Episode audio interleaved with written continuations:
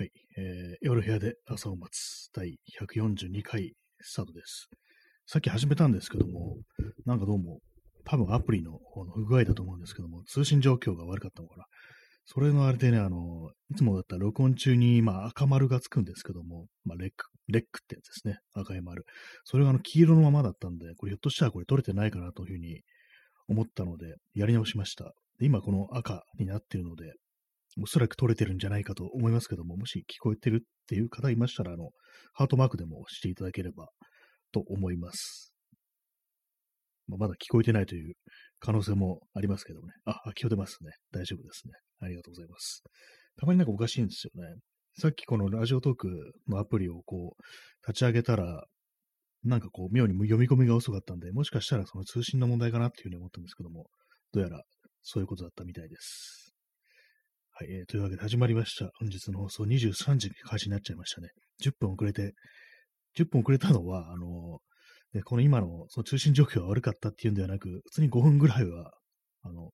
ね、トイレに行ってて遅れたという、まあそんな感じでございます。まあ、とりあえず何がともあれって感じでこう、始めることができたので今日もやっていきたいと思いますけども、本日、え9月の26日日曜日でしたね。皆様いかがお過ごしでしたでしょうか。えー今日の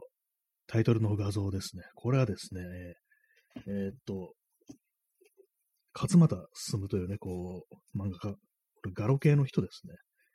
その人のね、作品集に赤い雪というのがあるんですけども、その中の一編であるね、こう、鈴虫坂という話があるんですけども、それに出てくる、まあ、これは湯治場がね、舞台なんですけども、その湯治場で働いてる、ね、ゆきちゃんというね、登場人物にこう背中を流してもらってるね、こう、中年男性が、そのどさくさに、ま、紛れてなんか胸を触ろうとするっていうシーンがあるんですけども、その時のね、こうもう、性欲に支配されきった、ね、醜い男の顔というものを描きました。この後、ちゃんとね、こう、朝っぱらがナイスなこのトスケベって言って、こう、ビンタされて、そのね、風呂、浴槽にね、叩き落とされるっていうね、そういうオチが待ってます。まあ、そんな感じで本日は、えー、勝俣進のね、赤い雪から、進むし坂の中中に出てくる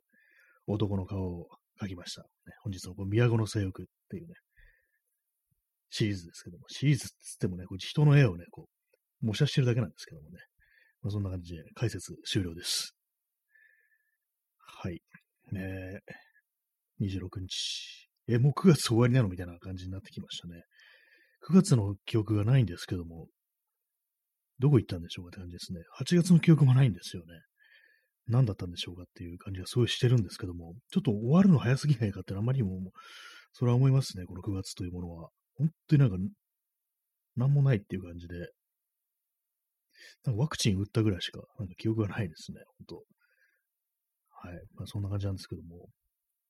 まあ今日、久々に繁華街の方に行ってしまいました。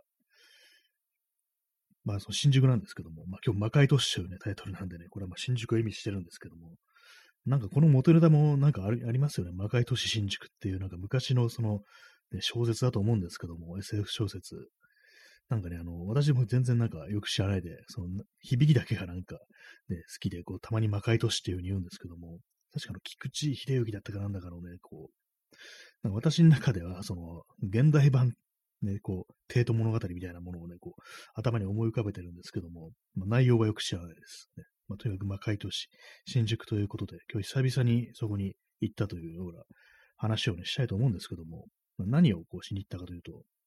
まあ、今日ね、ちょっと雨も降りそうだし、なんか微妙になったんですけども、そういえばあの、新宿のあの、リコーイメージングギャラリーで写真展があったなと、まあそういうことをね、こう、思い出して、まあそれに行ってきました。誰の？っていうふうにね、今聞かれると思うんですけども、すいません、ちょっと名前が今ね、すっと出てこないんですけども、私あの写真展関係のね、そういう、なんか催しっていうのは、大体まあツイッターのブックマークにね、こう、あるんですけども、なんかそれっぽい情報流れてきたらブックマークしとくっていうね、感じしてるんですけども、今そこを遡って見てるんですけども、でも結構前にこうブックマークしたのか、出てこないですね。ちょっと名前をね、ちょっと思い出せないって、まあ、非常に失礼なね、ことですけども、すいません、検索します。新宿のリコーイメージングギャラリーというところで、まあ、写真展開やってるとこ、まあ、あそこいつもやってるんですけどもね、で、それがあの、5時半までだったんですけども、結構まあギリギリな感じで、こう、滑り込む形で、こう、行ってきました。えー、っと、ギャラリーギャラリー。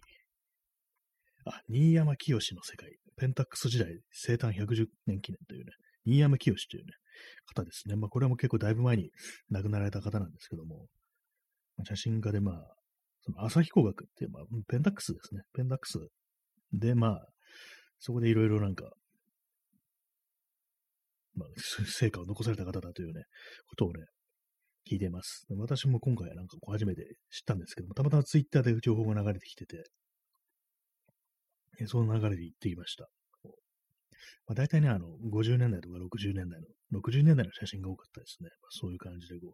久々に写真展行ってみたんですけども、まあ、結構いろいろあって、で、まあ、昔ですか当然こう、フィルムなんですけども、そのフィルムも今の時代にプリントしたものと、昔60年代とかにプリントした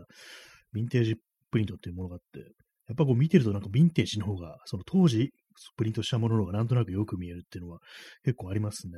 ひょっとしたらまあネガの劣化みたいなものがあるのかもしれないですけども、まあ、結構なんか昔の方がなんかすごくバシッとなんかこう、なんて、なんていうんですか、シャープに映ってるようなそんな感じがしました。まあ、思い込みかもしれないですけどもね、ヴィンテージプリントっていうふうに、まあ、結構細かく情報が書いてあったんで、えそうなんだという感じで見てたんですけども、まあ、そんな感じで、えー、新宿というね、まあ、魔界都市に行ってきたというね、ことなんですけども、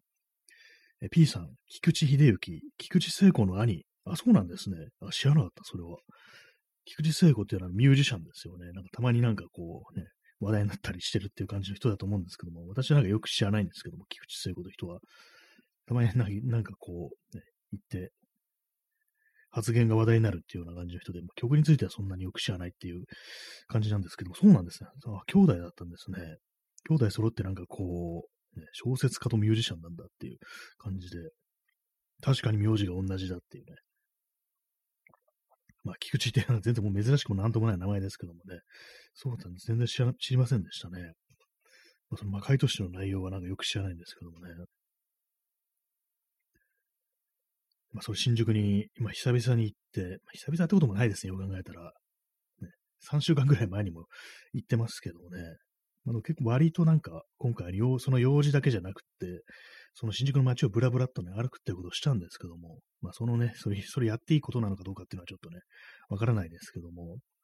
まあ、その飲食とかしてないんですけどもね、まあそんな感じで、その、新宿に行って、こう、久々にあの、ね、そう、いろいろ回ってみたんですけども、ヨドバシとかね、ヨドバシカメラとか久々に行きました。久々でもないですね。そのさっきも言いましたけど、3週間前に行きました。ね。まあ、そのヨドバシとか、その、それこそ100均とかね、なんか本当にまあ、普段だったら本当どう、ね、別にどうでもいいようなそういうところに行ったんですけども、なんかこう、久々に行くと、なんかこう、あ、なんか、前まではすごい当たり前だったけど、今全然こう、そういう感じじゃなくなってるなっていうのを、こう結構なんか痛感したような感じありましたね。前だったら本当になんか本当用事がなくてもいろんな店を巡ってぶらっとね、こう、ね、時間が過ぎ過ぎていったみたいな、そういうことが結構あったんですけども、今あんまりこうなくって、本当用事だけ済ましたらね、そそくさと退散するみたいな感じになってて、やっぱ昔のね、もう以前のような世界というのは、としたらもう永遠に失われたのではないかっていう、そういうことをちょっと思ってしまいましたね。で、まあ、どこに行ったかっていうと、まあ、その、世界堂とか久々に行ってみたんですよ。まあ、画材とか置いてあるところですね。画材屋さんですね。こう最近あの、毎日のね、この放送のタイトル画像つってもまあ、模写なんですけども、鉛筆であの、100均のね、こう、付箋にね、こう、書き殴るっていうね、だけなんですけど、なんとなくそういうふうにこう手を動かしてると、ちょっとなんかその絵を描くということに対するね、ハードルというものが少し下がってきたっていう感じで、まあ、とはいえね、それ以外に別になんか描いてるってわけでは、そんなにはないんですけども、なんかそういう、なんですかね、単純なふうにそういう絵というものを捉えられるようになったっていう、そういう感じもあったんで、なんかこう画材というものは何があるんだろうっていう感じで、ね、私はまあ普段鉛筆とかでなんか適当に描いてるだけなんですけども、世の中の絵を描く人たちっていうのは一体どんな道具を使って描いてるんだろうみたいな感じで、そういう興味もあって、なんかいろいろ見に行ったりして、まあなんかいいもんあったらなんかちょっと買おうかなぐらいの感じでその世界堂行ったんですけども、やっぱりこう、今まで見てるのと違って自分ももしかしたらこういう道具使ってもいいのかなみたいな、なんかそんなことをね、こう思いながら、ものを見てると、ちょっと張り合いがあるみたいな感じですね。前まではね、こう自分には関係ないものがずらっと並んでるっていう、そういう感じだったんですけども、今別に使ってもいいんだぞ的な、なんかそういう感じの感覚ってものがちょっと生まれてきてるっていう感じで、ね、これまでより少しなんかちょっと楽しいような、なんかそんな感じでしたね。あんまりお客さんいませんでしたね、中は。でもね、本当になんか、無数のなんか画材というかね、こう、鉛筆とかそういう、まあ、ただね、こう、黒いね、線を引くだけのものでも、こんなにもたくさんのものがあるんだっていう感じで、で、なんか高いやつはね、ほんと高かったりしますね。まあ、多分私見てたのね、あの、製図用品のコーナーとかだったんですけども、そんな感じで、まあ、精密にできてるものは、まあ、高いんだな。でも、それなりの値段がするんだなっていう感じしましたね。まあ、それなりって言っても、バカ高いわけではないですけども、ね、まあ、そのね、こう、ただ書くだけの道具だけど、まあまあするので、みたいな、そのぐらいのレベルなんですけども。まあなんか、気が向いたら普通の絵とか、普通の絵ってなんだって感じですけども、まあ、こういう、まあ、性欲シリーズじゃないなんか、ね、書いてみるってのもいいいいかなっていうようなことを思いましたね。で、まあ、この前前の放送でも言いましたけども、その、粘土、なんかあの、トウモロコシ粘土っていうものがあると。私がなんか昔、子供の頃、幼稚園ぐらいの時になんか嗅いでた懐かしい匂い匂いっていうものがあって、それは何なんだろうって話をしたら、まあその、ね、聞いてらっしゃる方が、それはコメントでね、あの、粘土の匂いじゃないかっていう話になって、で、その粘土の種類っていうものが、あの、トウモロコシ粘土っていうのがあると。でそれはね、色付きで結構鮮やかだったりするっていうね。で、まあ、それでなんかこういろいろ作ったら、まあ、例えばね、この放送のアイコンにしてるこのなんかね、キティちゃん風のな何かみたいなね、そういうものを立体で作ったら面白いんじゃないかっていう、そういうのをなんかコメントでいただいたんで、ちょっとそれを思い出して、ちょっと粘土あったら買おうかなみたいな感じで言ったんですけども、なかなかね、ちょっと、その色がなんか違うなっていう感じしかなくて、まあ、買わなかったんですけども、結構そのパステル系のね、薄い色の感じのが多くって、なんかちょっと違うなって感じで買えませんでした。まあでもなんかそういう感じでね、こう、立体っていうものもまあまあ面白いのかななんていうふうに思ったりしましたね。まあ粘土楽ですからね、こねてなんか本当に、ね、丸めてね、このくっつけてみたいな、そんなやつですから、そういうところからね、なんかこう、なんかを作るということに対するリハビリをするってのもいいかななんていうふうに思いましたね。でも久々あの、セリアっていう、まあ、100均があるんですけども、そう新宿には、まあ、そこを覗きましたね。結構その粘土とか置いてあるコーナーが、まあ、子供のね、こうおもちゃとかそういうものが置いてあるコーナーなんですけども、なんかそういうところに私のような人間がこう突っ立ってなんかいろいろ見てるっていうのは、これはなんか、何だと思われてるのかなっていうね、自分の子供になんか買っていくのかなっていうふうに思われてるのかなっていうふうに、まあ、そんなことをね、考えながらこういろいろ物色してたんですけども、まあ、結局何も買いませんでした。ね、私何も買わない人間ですからね、こう。大体前、初初見ではね、買わないっていうね、一旦帰ってまた熟考して買いに行くっていう、そういうことをね、よくする人間なんですよね。まあ、そのようなね、感じで、まあ、久々に、こう、新宿をブラブラね、したんですけども、やっぱりなんかこう、まあ、さっきね、世界堂はなんか人少なかったんですけども、なんかそれなりに人がなんか戻ってきてるっていうような感じしましたね。やっぱ、こう一時期に比べたら。まあ、8月とかの本当にやばい時は私もこう全然ね、そういうところには行ってなかったんですけども、なんかこう、ちょっとなんか俺はね、ゆ緩みって言ったらあれですけども、まあ、緩緩んでんのかなみたいなことはね、ちょっと思いましたね。それなりに今人いるぞみたいな感じのことを思いました。で、まあ、それ、それだけですね。特にないんですけども。でもあれですね、本当体力が落ちてて、結構その立ってるだけ、歩いてるだけで結構疲れてくるっていうのがあって、まあそのね、本当なんかこう、世界堂とかで、こう、いろいろ見てる最中も、あ、なんかもう足が疲れたなっていうね、立ってるのが疲れるなみたいな、なんかそんなレベルになってきてますね。まあ、非常に本当にこう、運動不足っていうのがあって、まずいなという感じなんですけども。あと、今日ね、涼しいですけども、暑いですね。多分世間的には涼しいんでしょうけど、私はね、こう全然こう、年中ね、汗をかいてる人間なんで、もう冬でもなんならね、こう、暖房のついてるとこ行くとね、普通に汗かいてたりしますからね、汗だくなってたりしますからね、まあそういう感じなんでね、私にとってこう、本当のなんか、過ごしやすい時期というのは非常にこう短いんですけども、まだまだ全然私にとっては夏って感じなんですけども、それでもやっぱりこう、帰り際ね、帰るとき、こう、まあ夜、完全夜になってて、そうするとまあ、風とか結構、それなりに秋っぽいものが吹いてきたりするんですけども、やっぱりなんかそういうのを浴びてると、ちょっとその、センチメンタルな感じになってきますね。ただもうそのセンチメンタルな感じっていうのはなんかこうね、昔と違ってなんかこう、年をね、重ねると、ただただね、そう、感傷的っていうのだけでもなもなく、なんかその中になんかこう、言い知れぬ不安とかね、なんか憂鬱みたいなものが潜んでる感じで、なんか嫌だななんて思いましたね。単純にこう浸れないような感じで。まあ、その世の中がね、そういう風になってるっていうのはありますけども、なんかなんかこう、なんとも言えない気持ちでもう岐路についたというような、そういう感じですね。で、ああれですね、あの、まあ、なんでヨドバシ行ったかっていうと、まあ、普段はね、カメラとか見てるんですけども、今日はあの、ちょっとキーボード買おうかな、みたいな、なんかちょっとね、まあ、思ってて、なんでかっていうと、まあ、この放送とかやってるとき、今の有線のね、こうメカニカルキーボードっていうのを使ってるんですけども、結構ね、タイピングしてる感じはいいんですけども、カチカチ音がうるさいっていうのと、こういうふうに、まあ、音がでかいんですよ。そういうのと、あとまあ有線なんで結構どけるのがなんか手間っていうか、この放送をやるときに、まあ、自分のね、こう前にそのキ本来キーボードがあるうちに、そのマイクとかね、こう、スマートフォンを置いてやってるんですけども、なんかどうも煩わしいな的な感じで、もうその自由にそのキーボードというものをね、配置したいなと思ったんで、なんかワイヤレスのやつを買った方がいいのかなみたいな感じで、それ見てきたんですけども、まあ、手頃のやつね、ちょっと見てたんですけども、やっぱりなんかこう今使ってるやつと比べると、あんまりこう押し心地よくないなみたいな感じのがあるんですよね。まあ、ただ音が静かなのはいいなというふうに思って、結構この放送でもなんか、さっきみたいに調べ物とかね、こう検索とかするの、結構そのカチカチでね、音がうるさくて、それがやりづらいな、やりづらいなっていうようなことを思うんで、まあ、静かなのも一台持っとくかみたいな感じのことを思うんですけども、なんか、どうにもっていう感じですね。まあ、買うかどうかわからないですけども、まあ、必要ないっちゃ必要ないですね。なんか本当に必要ないものなんですよね。なんかこう、欲しいものが全くないですね。なんか本当消耗品みたいなものはね、まあ、まあそれ必要なものですからね、それこそなんかハードディスクだとかね、SSD だとかなんかそういうものとかね、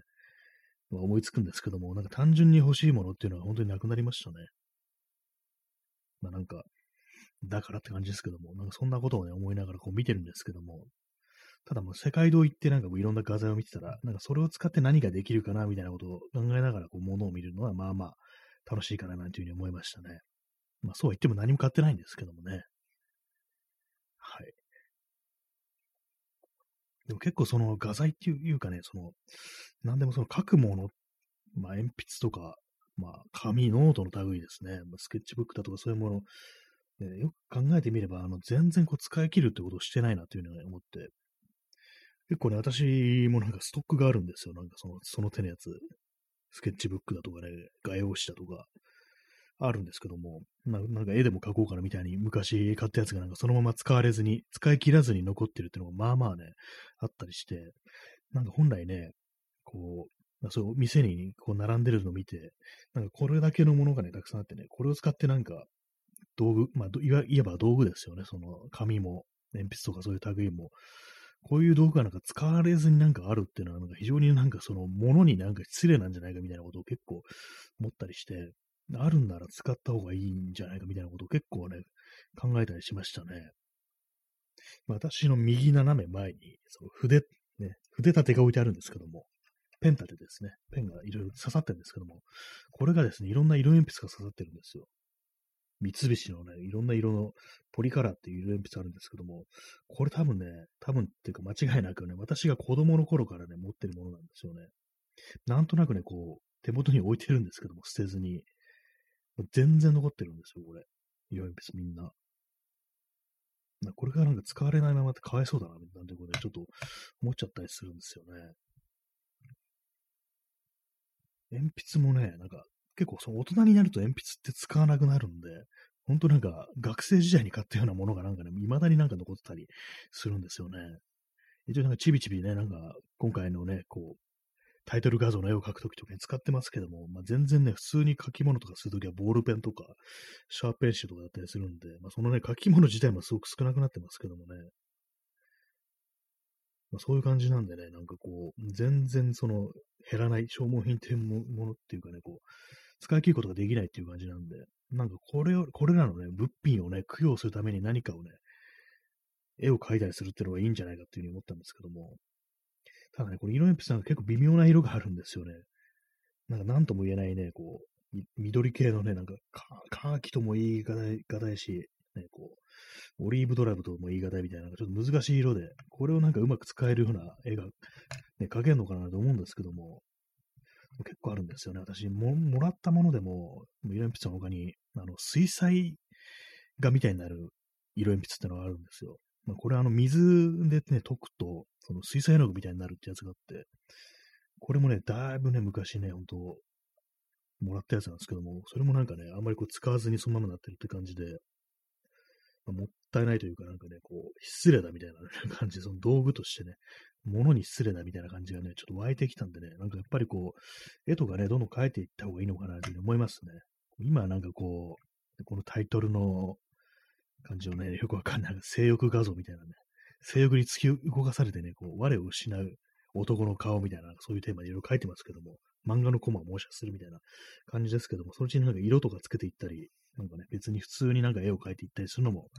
いいんじゃないかなというふうに思いました。今手元にあるのを見てるんですけども、なんかトンボの蛍光イエローの色鉛筆ってのがあるんですね。こんなんあるんだって感じなんですけども、これ一回も削られないでなんか、素のままで残ってますね。六角形のままで。綺麗な六角形のままでこう、こいつはね、こう、長い時間ね、こう、死蔵されてたって感じでね、ちょっとかわいそうですね、これは。とね、結構そういう使ってないものといえば、結構ね、これは結構前なんですよ。もう5年ぐらい前に、5、6年ぐらい前に、ちょっと版画、ね、木版画やろうかなと思って、木の板買ってきてあるんですよね。ちょっとはがきサイズぐらいの木の板買ってきて、それ全くね、何もしないでそのままになってますね。なんか下絵とかも描かずに、そのままただの木の板があって、この間の引き出し見たら、なんでこう引き出しの中に木の板入ってんだろうっていうね、こんなん DIY で使わんぞみたいなこと思ったんですけども、あ、これ木版がやろうと思って買ったやつだみたいな感じで、確かあの世界堂で買ったやつなんですけども、一切ね、こう手をつけずっていう感じですね。よくないですね、こういうのは本当にこう、もう供養してやらなきゃダメだなんてことをね、思いました、本当に。それとですね、あと他にもね、いろいろあるんですけども、写真のプリントですよね。まあ写真のプリントはそこそこね、こう、やる気あったんですけどもね、なんか一通りなんかこう、手順とかをね、こう理解したら、なんかパパッとね、やらなくなりましたね。結構もう、1年ぐらいね、プリントしてないですね。あの、日光写真、サイヤのタイプってやつなんですけども、薬品とかまだ全然残ってんのに、ね、もったいないことしてんななんていうふうに思いますね。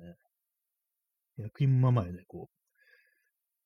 結構ね、お金かかるものなんでね、なんかそういうのそのままにしとくのもったいないし、って思うんですけども、なんかあれですね、ほんと。使われないものが多すぎるっていうふうに思います。本当に。まあ、それに比べたらね、私が今こう喋っててね、このマイクとかがね、こう毎晩毎晩使われててね、非常にこう、嬉しいだろうな、なんていうようなことを思いますね。こればっかりはね、毎日やってるっていうね、私にしては珍しく習慣化してるというようなね、感じのことなんで、このラジオというのは。まあ、それぐらいのことしかないんですけども、本当になんか他のね、他のこともなんかね、他の手を動かすね、ちょっとした創作みたいなこともね、なんか本当に習慣みたいにしていけたらなんていうふうに思うんですけども、なんかどうにもって感じですね。今何か言おうとしたんですけど忘れました。なんか他にもね、なんか使ってないものがあるって話をしようと思ったんですけども、何かなあ、そう、あれなんですよ。あの、真鍮線がね、結構あるんですよ。なんでそんなに買ったかというと、昔あのプラモデルをね、作ろうと思って、すいません、それもね、全然完成しないんですけども、それのね、補強補強のために真鍮線というものを仕込むっていうね、感じで、ね、買ってきたんですけども、でもその余ったね、余った真鍮線を見てたら、これを使ってなんかあのアクセサリーみたいなものが作れるんじゃないかと思って、まあ、具体的にはね、こう、イヤリングとかね、ピアスみたいなね、ものをこう、作れるんじゃないかっていうふうに思って、でまあ、私つける気はないんですけども、そういうのつけないんですけども、なんかこう、そういうものを作ってね、こう、出したら面白いんじゃないかみたいなこと思って、でまあ、具体的にな、どういう形のものかというと、あのね、ラジオとかの電波塔ありますよね。電波とかをね、キャッチするためのアンテナってものがあるんですけども、結構それがなんかいろんな種類があって、まあ、アンテナなんで基本的には棒なんですよ。なんかそういうのって、あの、その真鍮線でね、こう再現できるんじゃないかと思って、まあ、そのなんかいろんな形のその、アンテナの形をしたね、なんか、ね、それこそイヤリングだとかピアスみたいなのも作ったら、ちょっと面白いんじゃないかっていうふうに思って、まあ、それをね、私は友人にしたんですけども、そしたら結構面白いっていうふうに言ってくれて、あ、じゃあやろうかなみたいなことをね、思ってから1年ぐらい経ってますというね、そんな話でした。一切手をつけずって感じで、それにね、こう、クローゼットの中の棚の上に上げてあるって感じですね。その道具というかね、その真鍮線とか入ってる箱が。本当思うだけでやらないっていうのがね、まあ、多すぎるという感じなんですけども、まあ、そんな人間でもなぜかこのラジオというものはなぜかできてるっていうね、不思議な感じするんですけども、この感じでね、なんか他のこともなんかどんどんどんどんね、手をね、伸ばしていけたらっていうようなことは思うんですけども、やっぱりまあこの向き不向きというものがあるってことでね、何なんですかね。なんでこのラジオだけはこうできるんだろうっていうことはね、結構思うんですけども、やっぱりこう喋るっていうのは自分にとってハードルが低いのかななんていうふうに思ったりして、あとまあ、この、聞いてくださってる皆さんがいるっていうのがね、まあ大きいですね。それがやっぱりこう、それが毎,、ね、毎日こう数字という形でまあ現れてるっていうのがあるんでね、それがまあ大きいと思うんですけども、まあなんかこのコロナに後押しされる形で始まった放送ですけどもね、なんかその感じなんか他のね、こともなんかいろいろね、習慣化したいなんていうふうに思ってます。ね、本当はまあ運動を習慣化した方がいいんですけどもね、運動するの、本当になんかひどいですからね、全然運動しないって感じになってますからね、一時期まあその運動習慣化するってことは何年か前にはできてたんですけども、それもなんかのタイミングでやらなくなって、まあ、ぱったりって感じですね。今も全くやる気がね、湧いてこないというような、そんな感じの人間でございますけどもね。まあ、そんなね、こう、人間でもね、受け入れてくれるのが、こう、魔界都市新宿ってやつなのかな、なんていうふうに思います。無理やりね、なんかこう、新宿というものに結びつけました。結構あれですね、こう、いろいろ歩いててね、なんかいろんなものを見たりね、気ままに歩き回ったりってことをするんですけども、やっぱりなんかこう、元のようには戻らないのではっていう、そういうなんか思いみたいなのが結構湧いてきますね。なんか前のね、ほんで何ね、くったくもなくね、その辺ブラブラしてね、こう人のいるとこたくさん行ったりするっていうのは、なんかもう、もはや今後の世界でありえないんじゃないかみたいな、そういうこと結構考えちゃったりしますね。前まではね、もう終わる、終わったらまあ、どうせなんか元通りなんでしょうみたいなこと思ったんですけども、最近なんかどうもね、そんな感じでもないような気がしてきてます。皆さんはいかがでしょうか、まあ、私はね、東京に住んでるという人間なんですけども、ね、他の都市に他のね、町とかに住んでる方はどう思ってるのかなってことはたまに思ったりしますね。えチャンツさん、札束ありがとうございます。ね、いいですね、札束。ね。札束みたいな恋をしたっていうのを、この間ふとね、なんか頭に思い浮かんだんですけども、なんだっけと思ったら、なんか映画ですね、日本映画ですね。花束みたいな恋をしたっていう、まあ、内容知りませんけれども、なんか、札束と花束って似てるようななんていうふうに思いましたね。あれですね、あの、ターミネーター2で、あの、ターミネーター、シュワルツネッカーが、あの、花に、こうね、ショットガンを隠してね、持ち運ぶってことやってましたね。花束を見るとショットガンを思い出すっていうね、なんかそんなことをね、思ってます。ね、いいですね、ショットガンは。ねえー、クジアドリさん、まさにガンズ・アンド・ローゼス。あ、そうですね。確かに、そうですね。バラだってる気しますね、あの映画もなんかね、赤い花だってる気がします。その中にショットガンがね、隠されてるっていうね、まさにガンズじゃないかっていうふうなことを思いますけどもね、あのタイムリー2の中でも使われてましたからね、ガンズローゼズの曲が。LA メタル全盛時代だったんですかね、あの時代は。91年とかそんぐらいですよね、ターミネーター2って。ま私は、あの、3までしか見てないですね。なんかその後もいろいろ作られましたけども、新しい、近年のやつはなんかこう、特に見てないですね。はい。まあ、そんな感じでね、お送りしてまいりました。142回ですけども、本日もお別れの時間が近づいてまいりましたっていうね、感じですね。まあ、そんな感じなんですけどもね。まあ、大体まあ最近30分でも知ってますけども、あの、普通にこの放送、や、もう30分やれって言われたらやるという放送なんで、もし希望の方がいたらなんかコメントとかね、あるいはなんかの延長してっていうね、なんかあれありますけども、もしね、今日はやってくれっていう人がいたらね、そういうの、ま、毎回ね、なんか送ってくれたらやりますっていうね、機械的にもう続けますっていうね、感じになってますので、この放送は。よっぽどの事情がない限り。まあ、そんな感じでね、まあ、